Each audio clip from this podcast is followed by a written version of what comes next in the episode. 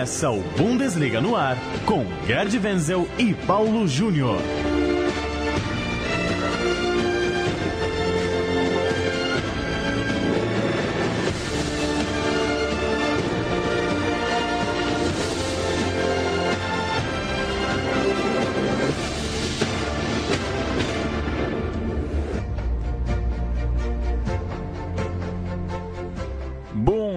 No ar, edição de número 27 do nosso podcast que trata do futebol alemão aqui na Central 3. Você já conhece, toda tarde de quinta-feira, um novo boletim com tudo que está rolando no campeonato alemão, com os times da Alemanha nas competições europeias e também, claro, com a seleção alemã. A Copa do Mundo está logo ali. Gerd Wenzel, vamos começar falando de Bayern de Munique, que vem de uma semifinal eu diria, frustrante contra o Real Madrid. O time criou, o Bayern de Munique coletivamente é um time que geralmente funciona, teve firme, se colocou no campo de ataque, mas a virada de 2 a 1 para o time espanhol deixa as coisas complicadas para o Bayern, que vai ter que buscar lá na Espanha um resultado para ir à decisão. Tudo bem, Wenzel? Olá, Paulo. Olá, Rodrigo. Não, é verdade. É uma situação com a qual o Bayern de Munique não contava de ser derrotado mais uma vez pelo Real Madrid. Salvo engano, é a sexta derrota consecutiva do Bayern de Munique na sua história recente para os merengues. Agora eu tenho uma tese sobre essa derrota. Eu posso expor a minha tese aqui? Por favor. Então o negócio é o seguinte, Paulo. Olha, a contusão do Robin aconteceu aos seis minutos do primeiro tempo. Essa contusão do Robin bagunçou o coreto montado pelo Jupp Heynckes. Qual foi o coreto montado pelo Jupp Heynckes? É jogar de uma forma avassaladora no 4-1-4-1, tanto que ele só escalou um volante, que é o Martinez, jogar com quatro meias extremamente ofensivos e ainda por cima com mais um atacante. Ou seja, rolo compressor em cima do Real Madrid. No que o Robin se contundiu aos, seis, minutos, todo esse plano do Jupp Heynckes ele foi ao espaço. Foi para o espaço. Ele teve que colocar o Thiago em campo, deslocou o Müller um pouquinho mais para o lado direito, mas o Müller não gosta de jogar na, na, naquela faixa do campo. Então, resultado, no ataque pelo flanco direito, queria se alternar com o flanco esquerdo, ou seja, Robin Ribéry, Ribin, Ribéry e Robin o tempo todo, justamente para ter essa pressão em cima da defesa do Real Madrid, foi para o espaço. Entrou o Thiago, que também muito pouco produziu, porque o Heynckes não teve tempo de rearmar o time numa nova formação. Quem sabia fazer isso muito bem era o Guardiola. O Heynckes não conseguiu fazer. Muito bem. 25 minutos depois, se contunde quem? Boateng, uma autocontusão. Não volta a campo, entra Zulu, que é um cintura dura, é lento, ele não controla bem a bola, o setor dele, ele mal dá conta no setor dele. Resultado, houve um, des, houve um desarme no ataque do Bayern de Munique e houve uma desarrumação na defesa do Bayern de Munique. Então, no, pelo menos no meu entendimento, é, foi isso que acabou dando a liberdade para o Marcelo. O homem do jogo foi o Marcelo. O Marcelo encontrou plena liberdade para avançar pelo setor do Robin a gente lembra em, outros jogos, o Robin ele anula bem, muito bem o lateral esquerdo do adversário quando ele tenta subir. E que fica muito preocupado com ele na volta também. Né? Exatamente. Né? Então o Marcelo teve toda a liberdade, porque, porque o Kimmich ele gosta de jogar ofensivamente. O Guardiola já sacou isso, tanto é verdade que o Kimmich muitas vezes jogou como, como meia meia ofensivo pelo lado direito. Mas para ele voltar, ele demora uma eternidade. Como é que surgiu o gol de empate do, do Marcelo? totalmente desguarnecido, o Marcelo completamente livre, nem marcado pelo Kimmich, muito menos marcado pelo Zülle, o gol de empate. Então, é, a minha explicação para a derrota do Bayern de Munique é essa, porque mesmo desarrumado taticamente no jogo, o Bayern acabou criando muitas oportunidades, ele criou mais oportunidades de gol do que criou contra o Hannover, do qual ele ganhou por 3 a 0. Ribéry perdeu duas chances, Lewandowski perdeu pela, pelo menos uma grande chance, até o Hummels perdeu a oportunidade de fazer o gol. Ou seja, os números do jogo, quando a gente vai analisar posse de bola, divididas ganhas, chutes a gol, finalizações, ela, elas acabaram não traduzindo o placar. Não estou dizendo que o placar foi injusto. Venceu a eficiência. O, Bayern, o Real Madrid chutou duas vezes ao gol, finalizações certas, duas marcou dois gols, 100% de aproveitamento. Então, no futebol, muitas vezes o que prevalece é a eficiência e foi esse exatamente o caso do Real Madrid. Agora, é difícil eh, o Bayern de Munique voltar à competição e eventualmente é, reverter o placar. É difícil, mas impossível não é. O Thomas Miller, depois do jogo, é, disse que o Bayern foi um pouco ingênuo, né? Que contra um time desse tamanho, aquelas chances o Bayern tinha que ter aproveitado. E a maioria dos comentaristas aqui do Brasil pegaram muito nisso, né, Wenzel? De quando você está enfrentando um time contra o Real Madrid geralmente um duelo desse tamanho não te dá a sorte, a chance de perder tantos gols. É, concordo com você, o Bayern criou bastante e concordo com isso também, de que contra uma camisa desse tamanho, você tem que matar o jogo. Você tem que dar um jeito de fazer os gols quando as bolas aparecem, né? É, exatamente. Agora, a gente não tendo o Robin uma peça fundamental nessa variação, nessa variação de ataques, né? Essa variação que eles chamam de é, os, os, os dois flancos, tanto pelo lado direito como pelo lado esquerdo, funciona como um alicate para imprensar a defesa adversária. E isto, sem o Robin, não funciona. O Müller não faz isso. Sobrecarregou o Ribéry, né? Que acho que até foi bem, né? Chamou responsabilidade, tentou os lances, né? Não se escondeu, mas de fato, sem o Robin do outro lado, acabou sobrecarregando é, o é. Ribéry. Porque o, o, que acontece? Quando tem, os dois estão em campo, um dá descanso para o outro. Né? Então, vamos agora atacar pelo lado esquerdo. Depois, não, agora pelo lado direito. Então, é uma variação muito grande. E acrescente-se a isto, né, uma falha terrível do Rafinha. Pois é. Então, aí eu me lembrei novamente do nosso amigo Toninho Cerezo, né? Que é mais ou menos parecido, só que foi na área, foi na área do adversário ainda, do Real Madrid, né? Que ele errou, que ele errou o passe e entregou a bola.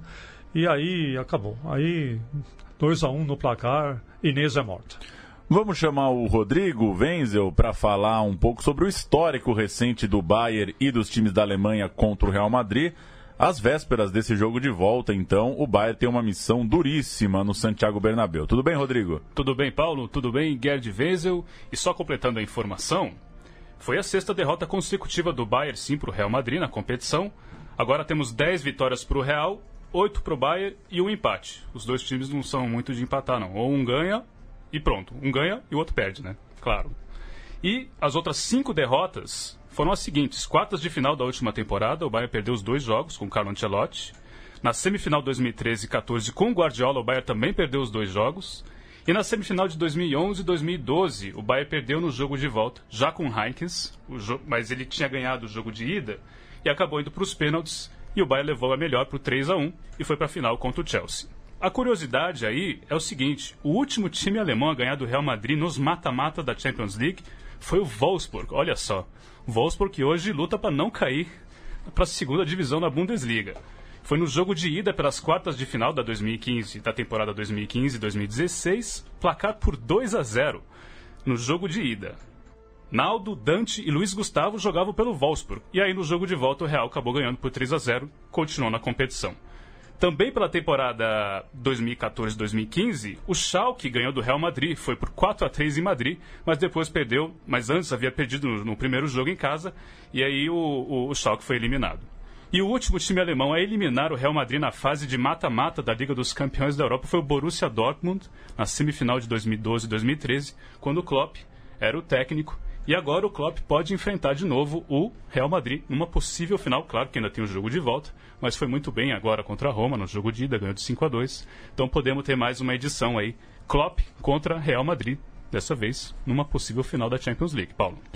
É, Gerd Wenzel, é, se tivesse que apontar que fator o torcedor do Bayern pode se apoiar para achar que o time consegue ir à Espanha e eliminar o poderoso Real Madrid?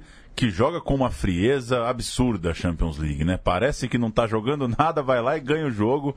O Real Madrid não foi brilhante no, no jogo em Munique, mas foi muito eficiente. Por que você, que, que conselho, no que, que o torcedor do Bayern pode se apoiar para essa virada?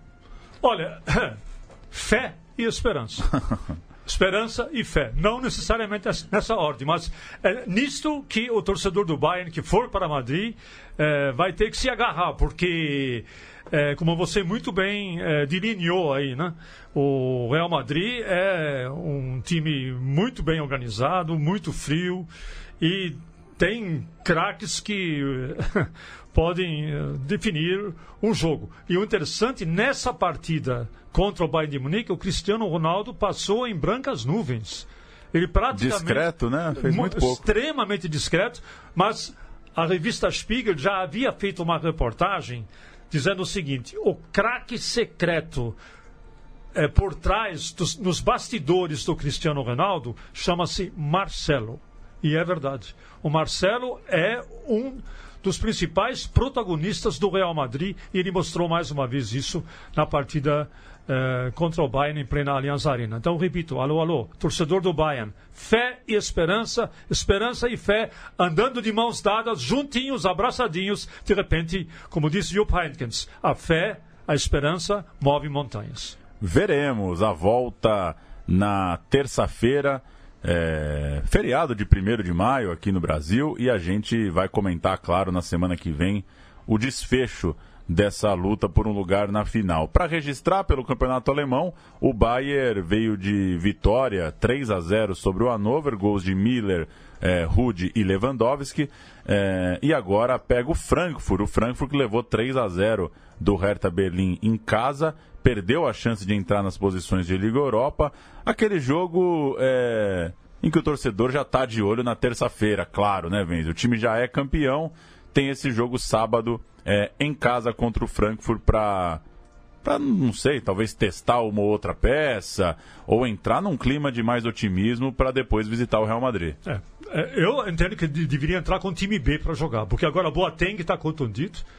Tem problema muscular na coxa, adutores, não joga mais essa temporada pelo Bayern de Munique. É, o Robin não está em bom estado, o Martins também não está 100%. Então poupa logo metade do time, ou até mais para ainda alimentar a esperança e a fé do torcedor bávaro para o jogo de terça-feira. Por que, que vai se arriscar numa partida dessa onde o Frankfurt deve entrar com tudo? Porque o Frankfurt está lutando por uma vaga numa competição europeia. Está derrapando na curva, perdeu para o Hertha Berlim agora por 3 a 0. Então, com Nico Kovac no comando, é uma das suas últimas partidas pelo Frankfurt. Ele vai querer mostrar serviço para o Frankfurt e vai querer se apresentar bem diante da torcida do Bayern de Munique. Não sei como é que ele vai conseguir conciliar as duas coisas. Mas seja como for, o Frankfurt ele vem muito forte para esse jogo, para tentar surpreender o Bayern de Munique e tentar e manter a esperança de conseguir uma vaga para a Liga Europa.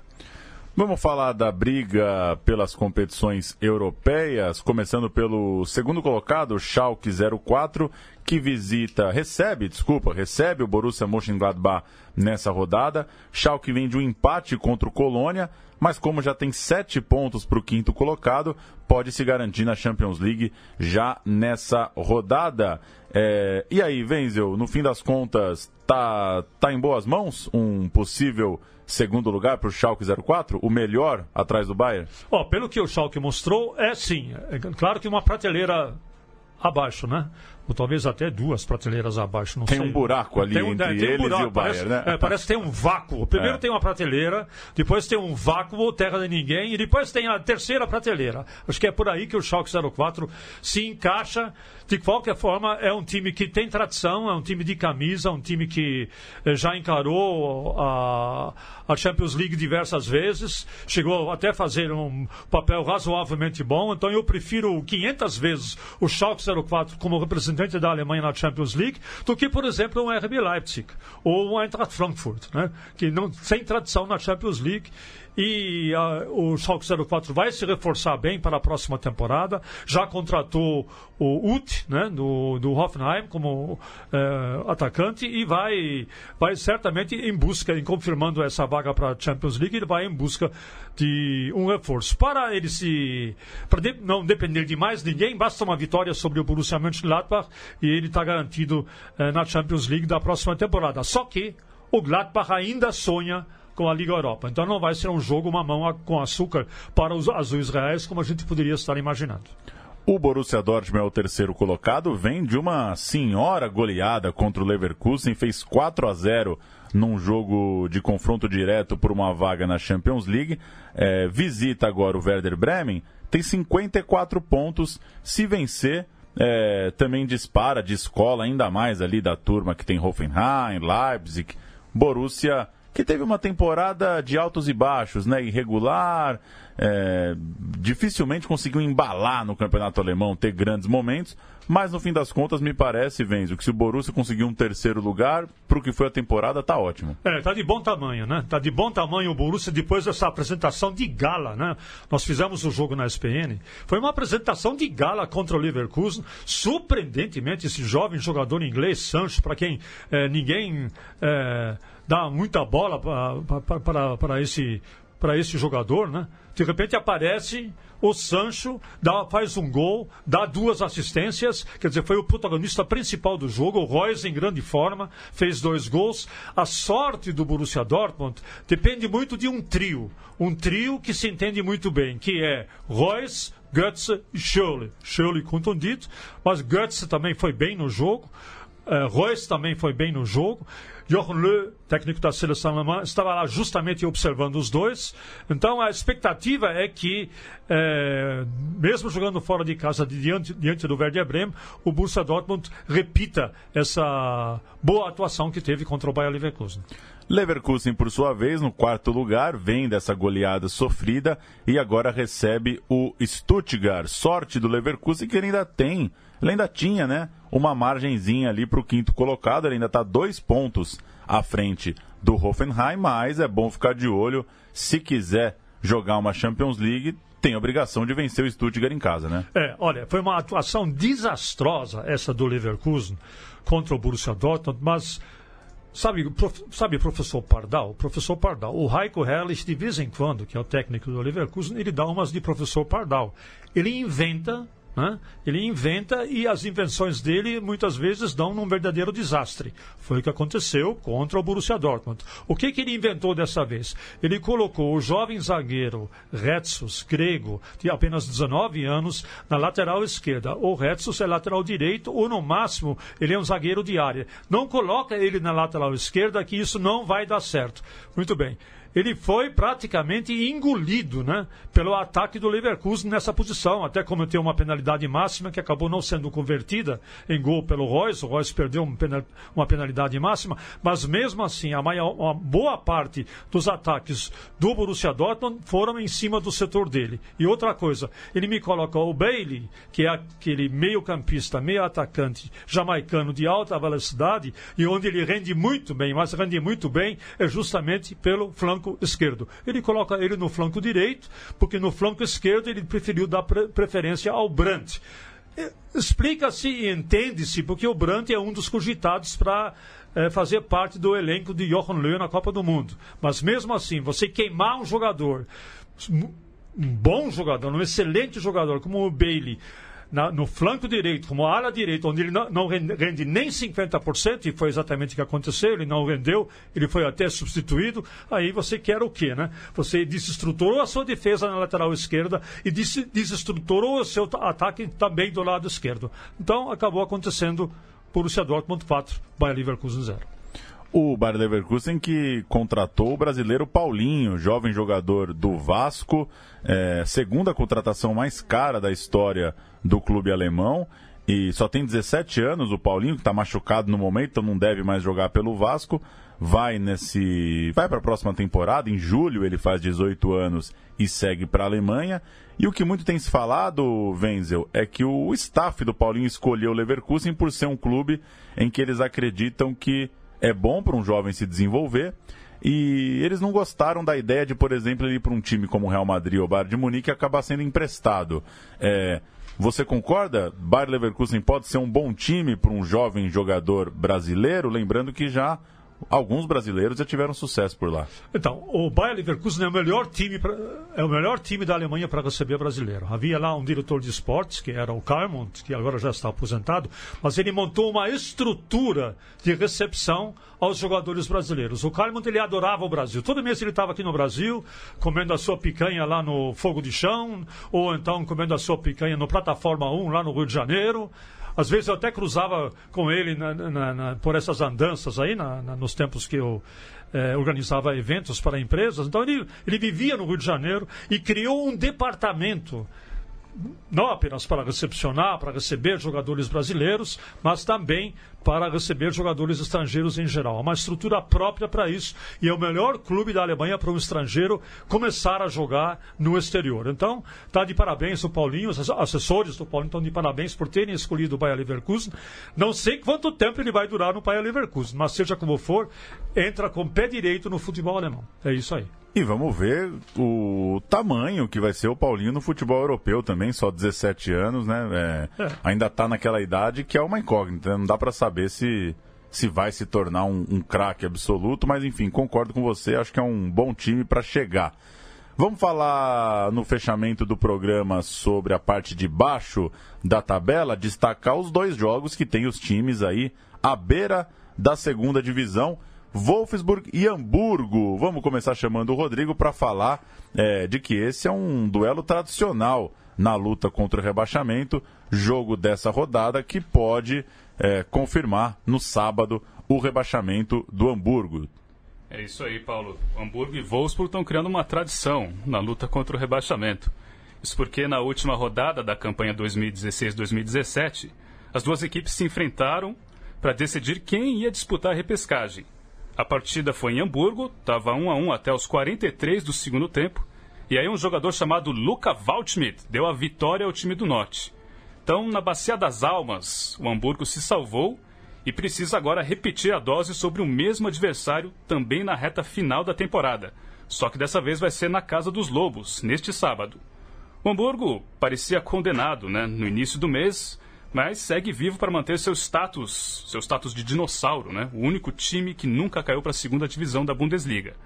Mesmo assim, apesar desse cenário otimista, o Hamburgo pode cair para a segunda divisão nesse fim de semana. A condição é a seguinte: se perder para o Wolfsburg e Mainz e Freiburg vencerem seus jogos. O Mainz pega o Leipzig em casa, o Leipzig está meio mal das pernas aí, e o Freiburg também joga em casa com Lanterna Colônia, outro que também pode cair para segundona nesse fim de semana. Inclusive tem até uma história do Colônia, né? Que renovou recentemente com seu capitão.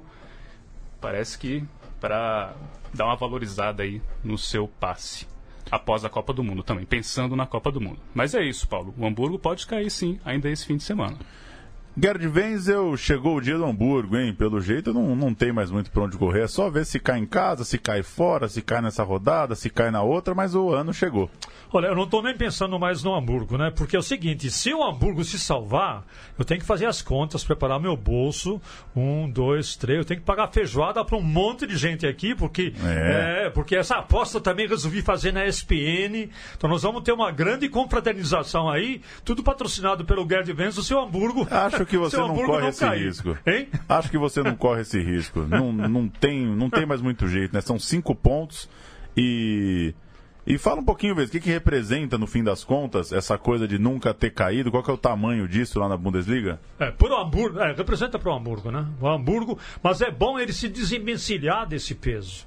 Esse peso, de, de, ah, nós nunca caímos, nós nunca caímos. É um peso que cada ano aumenta esse peso e não é positivo, né? Então, cai logo de uma vez, reestrutura o time, reorganiza a diretoria, reorganiza a comissão técnica, dá uma boa olhada no seu plantel, reformula o plantel, é, porque com isso, inclusive, ele tem a chance, se houver essa, realmente essa reformulação, de conseguir um bom patrocinador para o clube, de conseguir apoiadores.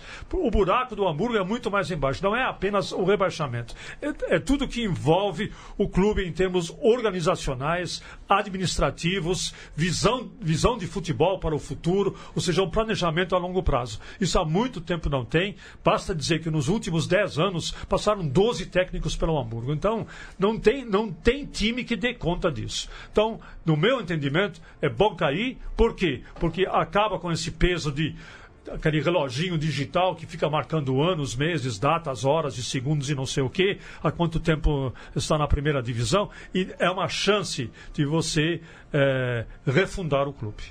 E rapidinho para a gente fechar, Wenzel, o Hector então renovando com um time que está a um sopro de cair também, o Colônia pode cair já nesse final de semana. É, claro que eu não estava lá para acompanhar isso de perto, mas um passarinho me disse que foi uma grande jogada, tanto do Colônia como do próprio é, Hector. Por quê?